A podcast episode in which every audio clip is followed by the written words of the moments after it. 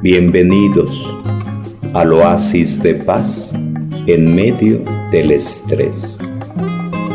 Estamos este día, lunes 2 de marzo del 2009, dando el tema 22, entorno histórico y cultural del Nuevo Testamento. Tema 22, entorno histórico y cultural del Nuevo Testamento. La vida de Jesús y de los apóstoles se desarrolló en Palestina. La vida de Jesús y de los apóstoles se desarrolló en Palestina. Y vamos a encontrarnos por aquí. ¿Qué pasó? Al principio nos encontraremos el momento que le tocó vivir a Jesús. ¿Qué había por allá? Nos encontraremos con los romanos, los griegos, los judíos nos encontraremos también con distintos grupos del pueblo judío, distintos grupos del pueblo judío. ¿Alguien trae misal mensual o la hojita del, de ayer? Sobre todo vamos a buscar de la carta de Pedro, la lectura, la segunda lectura del día de ayer, aparece una, una frase donde va, va hablando sobre imagen va hablando del Antiguo Testamento, el agua del bautismo, Noé y el arca de la alianza y va planteando el bautismo y va diciendo por ahí una, una palabrita. Perfecto. Bienvenidos, bienvenidos, bienvenidos. Según de la primera carta del apóstol San Pedro, de la primera carta del apóstol San Pedro. Van buscando en su Biblia, primera carta del apóstol San Pedro capítulo 3.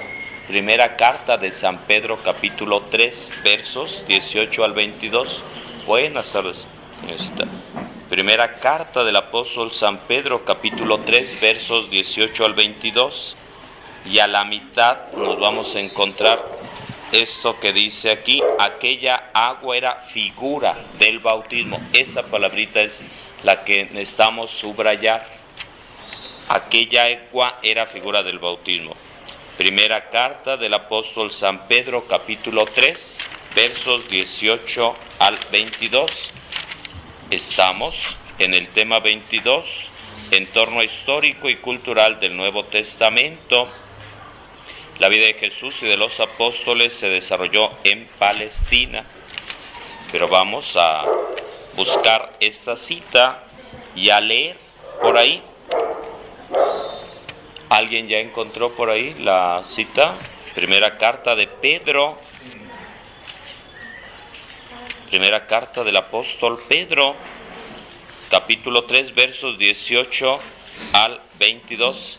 Esta carta está entre el Génesis y el Apocalipsis. A ver, búsquenla. ya tienen que saberse a esas alturas del camino dónde está, ya.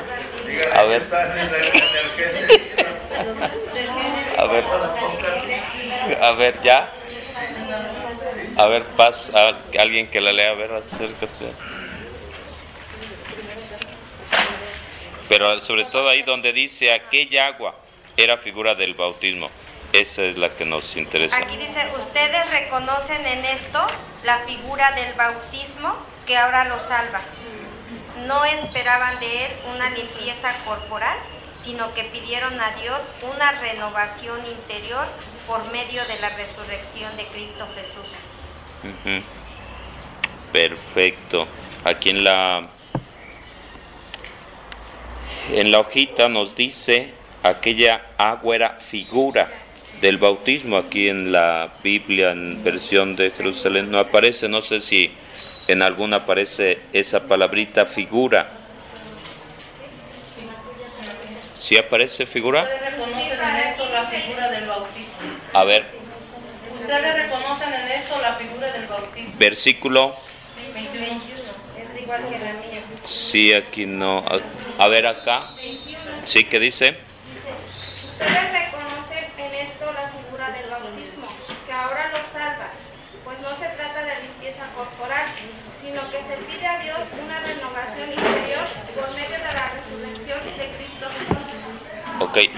Eh, allá dice figura, aquí dice corresponde, pero subrayar la palabrita figura, subrayar la palabrita figura o corresponde, sobre todo el punto sería el siguiente, estamos hablando de Antiguo y Nuevo Testamento.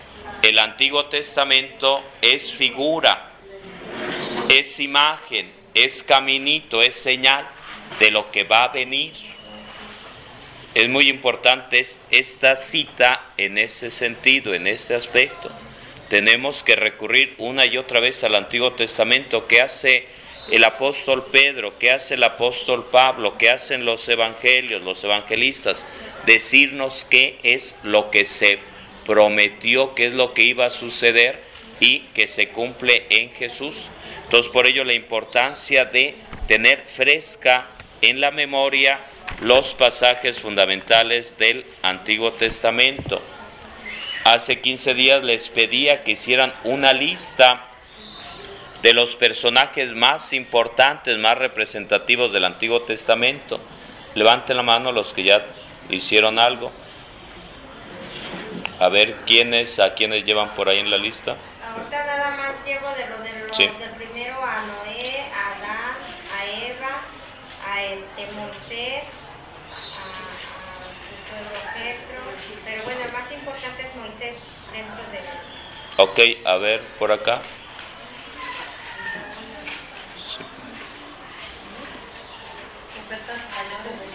Sí, pero de, de principio a fin, a ver cuál, iniciando con quién. Sí. ¿Qué la Biblia? Ok, perfecto. ¿Como cuáles están?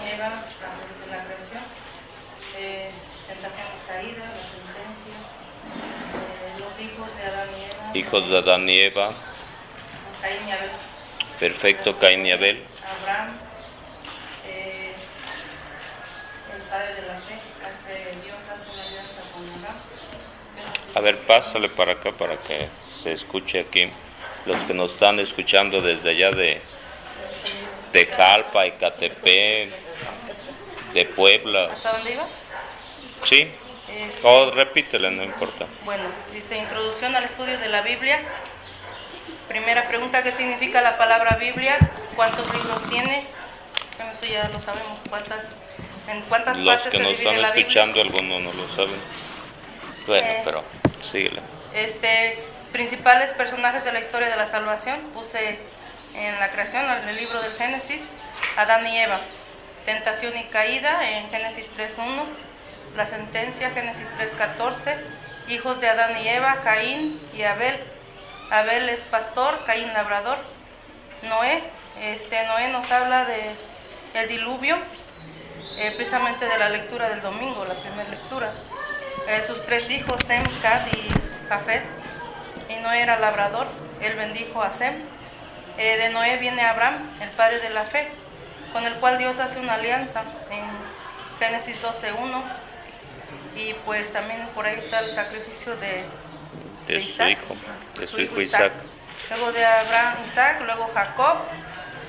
Eh, Jacob tiene 12 hijos que son de las 12 tribus. Y aquí los tengo, es mm, Rubén, primogénito, Simeón, Leví, Judá, Isaacar, Zabulón, José, Benjamín, Dan, Neftalí, Gad y Aser. Son hijos de diferentes mujeres. Luego de Jacob viene José, el soñador, que es el, el que Sí. continúa, que Sí, José que, que recibe el, em, el don de Jacob, que será Jacob, cambiará su nombre a a Israel. Jacob Israel. Le cambia el nombre de. Israel. En Génesis 32, 23, 32. Ujú. Luego viene José el soñador, eh, que es vendido por sus hermanos. Este, luego Moisés, de la tribu de Leví, eh, salvado de las aguas y libertador del pueblo de Dios. Luego puse Levíticos, libro de leyes, números, censo de las doce tribus, Deuteronomio, eh, significa segunda ley, escrito para unificar mandamientos y costumbres. Luego viene Josué, sucesor de Moisés, este, jueces y Samuel. Samuel unge a Saúl el primer rey de Israel porque el pueblo pide un rey. En la primera de Samuel 8.1 y Dios llama a Samuel en primera de Samuel 3.1 y vivía consagrado al templo al cuidado del sacerdote Eli cuando Dios le habla a Samuel. ¿Qué, ¿Qué, le dice? ¿Cuál es la frase que se utiliza por ahí? Este, habla Señor, tu siervo te escucha. Luego puse Saúl. Que serían los reyes. El primer rey, ajá, el pueblo de Dios. Luego Saúl unge a David. Eh, David es, es conocido como el profeta rey. El mayor anhelo de este gran rey fue construir un templo al verdadero Dios y reunió las riquezas necesarias para realizarlo, pero quien lo construyó fue su hijo Salomón. Eh, Salomón empleó siete años y medio en construir el templo en el monte Moria. Está en Primera de Reyes 6.1 y pide a Dios sabiduría para gobernar y Dios le concede eso y muchas riquezas. También me llamó la atención eh, donde nos habla de del juicio de el juicio de Salomón. Está en Primera de Reyes capítulo 3 verso 16 cuando las mamás se pelean por el por el hijo. Luego ya de ahí puse profetas mayores, Isaías, Jeremías, Ezequiel y Daniel, y los menores. Y leer un poquito. Ok. Eh, ahorita van a mandar a que traigan el disco. A los que hagan su tarea les vamos a dar un disco del Antiguo Testamento. Entonces ya tiene su disco. Entonces, de los temas que se grabaron del Antiguo Testamento. Le damos un aplauso, un gran aplauso. Muy bien, muy bien, muy bien. Miren, de los temas que se han ido grabando del Antiguo Testamento, ya los metí en un disco. Por supuesto, no está todo grabado. Del Antiguo Testamento tenemos como 20 temas, pero, 20 temas, pero, a ver, hacemos entrega de un disco del Biblia, Antiguo Testamento, donde viene lo que hemos grabado del Antiguo Testamento. No se ha grabado todo porque no llegó a tiempo, los reyes no llegaron a tiempo con este aparatito, pero los que hagan su tarea y presenten su resumen van a ser acreedores de este disco. Así que apúrenle. Miren, lo, que pasa es lo siguiente, si uno va haciendo un esquema, tiene una visión de conjunto y el planteamiento sería este. Uno cuando está en el seminario estudiando, estará uno estudiando algunos añitos filosofía, teología y otros años más y tendrá uno mucho conocimiento, muchos libros mucho, mucho, mucho que se va alimentando, pero a la hora de la verdad tiene uno que hacer la síntesis, la digestión de todo lo que te dijo este maestro y este maestro y este maestro y esta lección y esta lección y esta lección. Entonces tiene que llegar el momento en el cual uno haga la síntesis, sepa relacionar aquello que vimos de Biblia, de sociología, de teología, de santos padres, todo, todo, todo, para que al momento de uno predicar, al momento de hablar, poder hacer las cosas. Van buscando romanos, van buscando del apóstol Pablo a los romanos, van buscando del apóstol Pablo a los romanos, capítulo 10. San Pablo a los romanos, capítulo 10, versos 8 al 10 y verso 17. ¿Qué es lo que estamos haciendo? Aprendiendo más de la palabra de Dios. ¿Para qué? Para que podamos descubrir no únicamente la historia de salvación del pueblo de Israel, no, sino para ir descubriendo mi propia historia de salvación, pero también para ir compartiendo con los demás. Romanos 10, del 8 al 10 y 17. Romanos capítulo 10 Nuevo Testamento, Romanos 10, capítulo 10, versos 8 al 10 y verso 17. Una de las frases que nos va diciendo por aquí el apóstol Pablo es, la fe viene por la predicación, la fe viene por la predicación, la fe viene de la predicación, entre otras cosas, pero Romanos capítulo 10, versos 8 al 10 y 17. Levanten la mano los que ya la encontraron por ahí. Por ahí, a ver, por acá alguien de este lado que quiera leer. A ver, acércate por acá. Para que nos escuchen allá en Guerrero, en Puebla, en los distintos lugares.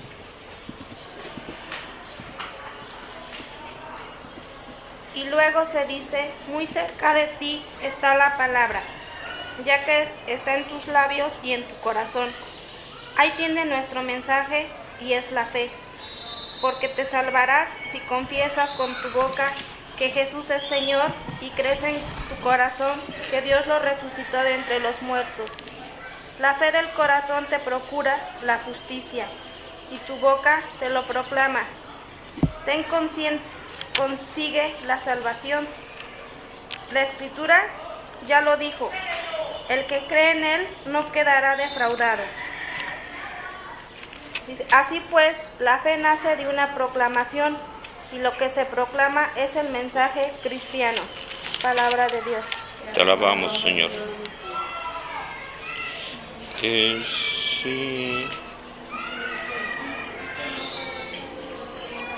Bueno, por acá dice Romanos capítulo 10, versos del 8 al 10 y 17 de la Biblia de Jerusalén, dice aquí, entonces, ¿qué dice? Cerca de ti está la palabra, en tu boca y en tu corazón, es decir, la palabra de la fe que nosotros proclamamos. Porque si confiesas con tu boca que Jesús es Señor y crees en tu corazón que Dios lo resucitó de entre los muertos, serás salvo, pues con el corazón se cree para conseguir la justicia y por la boca se confiesa para conseguir la salvación. Y sigo adelante. En el versículo 13 dice, pues todo el que invoque el nombre del Señor se salvará. Y leo el versículo 14 y siguientes para llegar al 17. Pero ¿cómo invocarán aquel en quien no han creído? ¿Cómo creerán en aquel a quien no han oído? ¿Cómo oirán sin que se les predique? ¿Cómo oirán sin que se les predique? ¿Y cómo predicarán si no son enviados? Como dice la Escritura, cuán hermosos los pies de los que anuncian el bien, pero no todos obedecieron la buena nueva porque Isaías dice, Señor, ¿Quién ha creído a nuestra predicación? Versículo 17, Romanos capítulo 10, verso 17. Por tanto, la fe viene de la predicación y la predicación por la palabra de Dios. La fe viene por la predicación. Jesús envía a sus discípulos, los que tienen por ahí su gafet, que dice por ahí Marcos 16, 15 vayan por todo el mundo y prediquen la buena nueva. Y nos dice aquí la razón de ser el apóstol Pablo. La fe viene de la predicación. La fe viene de escuchar la palabra de Dios. Entonces es importante que aprendamos más de la palabra de Dios a buscar toda esa sabiduría, todo ese camino de salvación que Dios quiere para cada uno de nosotros.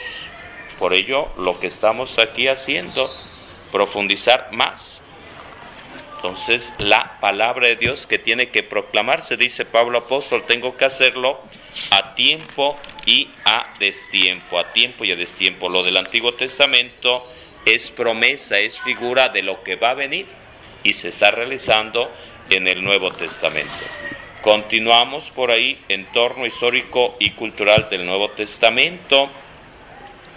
¿Qué es lo que nos vamos a encontrar por aquí en el Nuevo Testamento? ¿Cómo vivían antes? ¿Qué partidos políticos había por allá? qué gobierno, qué régimen, qué cultura. Los acontecimientos narrados en el Nuevo Testamento van desde el nacimiento de Jesús hasta el año 60-65. Los libros del Nuevo Testamento fueron escritos desde el año 51, carta de San Pablo a los tesalonicenses, hasta el año 90-100, Apocalipsis y carta a los hebreos. ¿Quién escribió el Apocalipsis? Entonces Juan tendría 25 años cuando fue llamado por Jesús. Juan, apóstol, tendría 25 años cuando fue llamado por Jesús. Jesús inicia su vida pública a los 30 años. Fue bautizado a los 30 por Juan Bautista en el río Jordán. Entonces 25 años de Juan, 30 años de Jesús.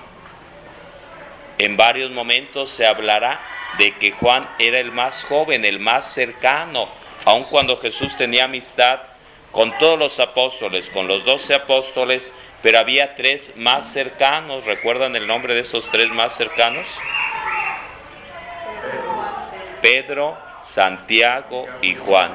Pedro, Santiago y Juan. Aunque estaban los doce apóstoles, había tres más cercanos a Jesús que estuvieron en la resurrección de Lázaro, en la transfiguración, en varios momentos claves. Pedro, Santiago y Juan. De esos tres había uno más cercano, más íntimo. Juan, Juan, que tenía 25 años cuando es llamado. Y por ello Juan será de los últimos en morir. Y ya viejito, ya ruquito, ya con cana y con barba, es cuando escribe el último de los libros, el Apocalipsis. Nos hablará del Apocalipsis y una de las cosas que insistirá Juan será ámense unos a otros, ámense unos a otros, ámense unos a otros y le dirán, ya cámbiale, nos, siempre nos dices lo mismo, ya cámbiale, no te sabes otra cosa y, le, y les dice Juan, ya se aman. Entonces, Juan es el más cercano, más íntimo a Jesús y de hecho es el único que está al pie de la cruz.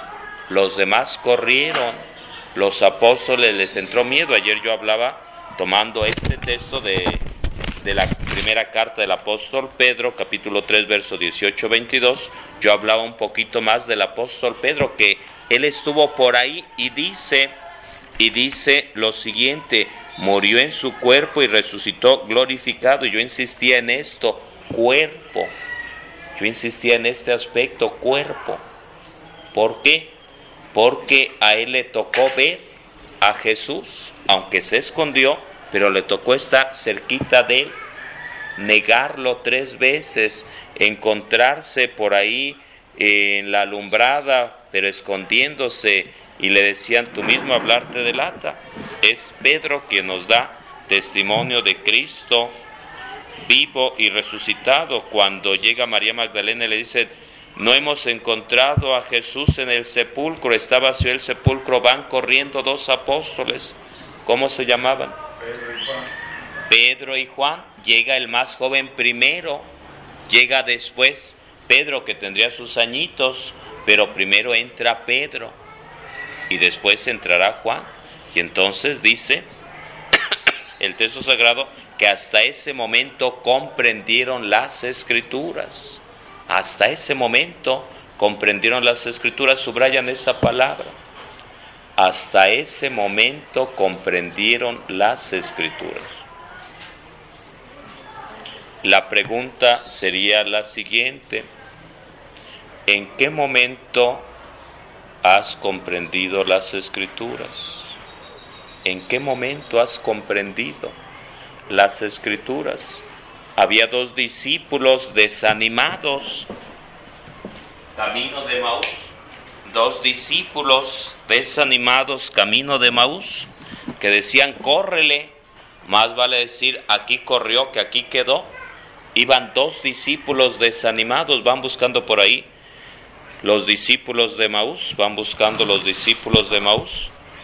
Entonces, dos discípulos desanimados, dos discípulos desanimados, y se acerca por ahí Jesús a quien no reconocen y les y, ve que ellos están platicando tristes y entonces les pregunta qué platican, de qué hablan y ellos dicen sin reconocerlo, ¿eres tú acaso el único que no saben en toda Judea, en toda esa región, lo que ha pasado? Y él dice, ¿y qué pasó? Ah, nosotros creíamos, nosotros esperábamos, nosotros creíamos que Él era el mero mero, el Mesías, el Salvador. Lucas 24, 13. Lucas 24, 13. Lucas 24, 13. Nosotros creíamos, nosotros esperábamos, nosotros creíamos. Lucas capítulo 24, versos 13 y siguientes. En el versículo 21 dice, nosotros esperamos que sería Él el que iba a librar a Israel, pero con todas estas cosas llevamos ya tres días desde que esto pasó. Van subrayando, nosotros esperábamos, verso 21, nosotros esperábamos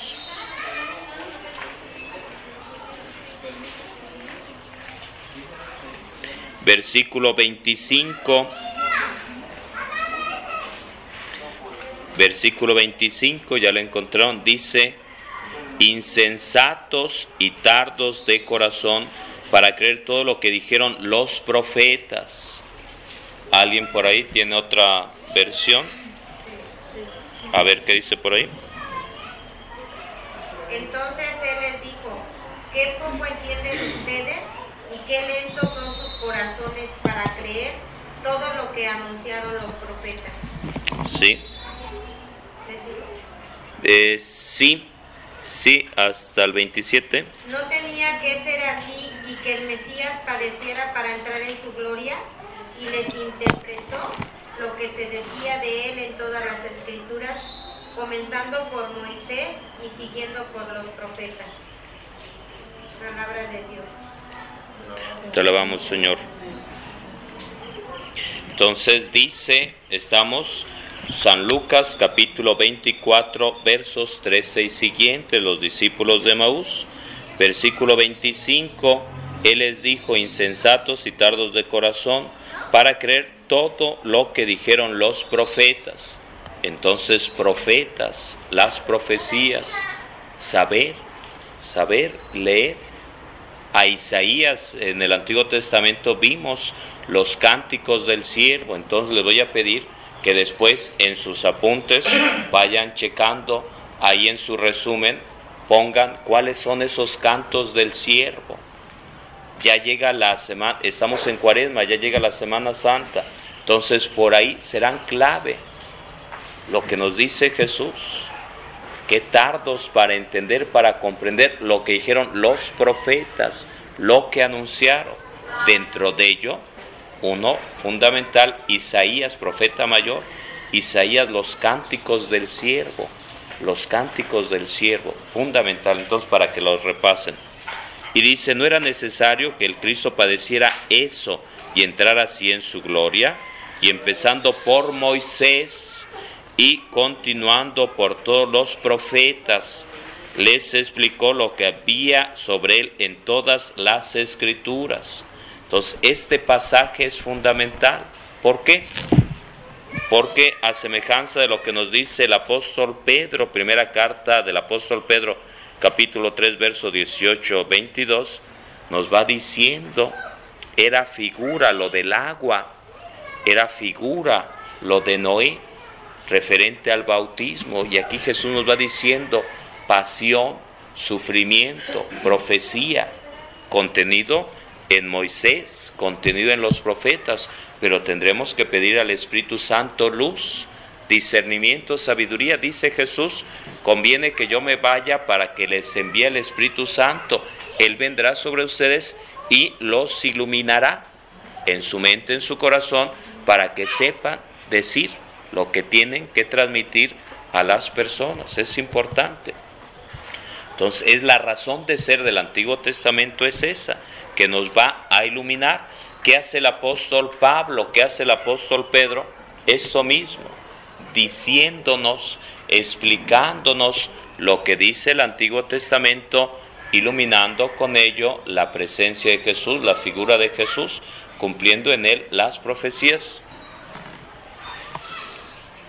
Y verso 32,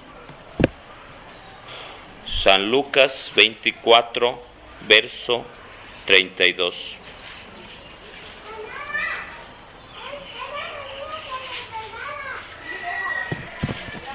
Bueno, vamos al, al verso 30, 31 y 32. Bienvenidos al oasis de paz en medio del estrés.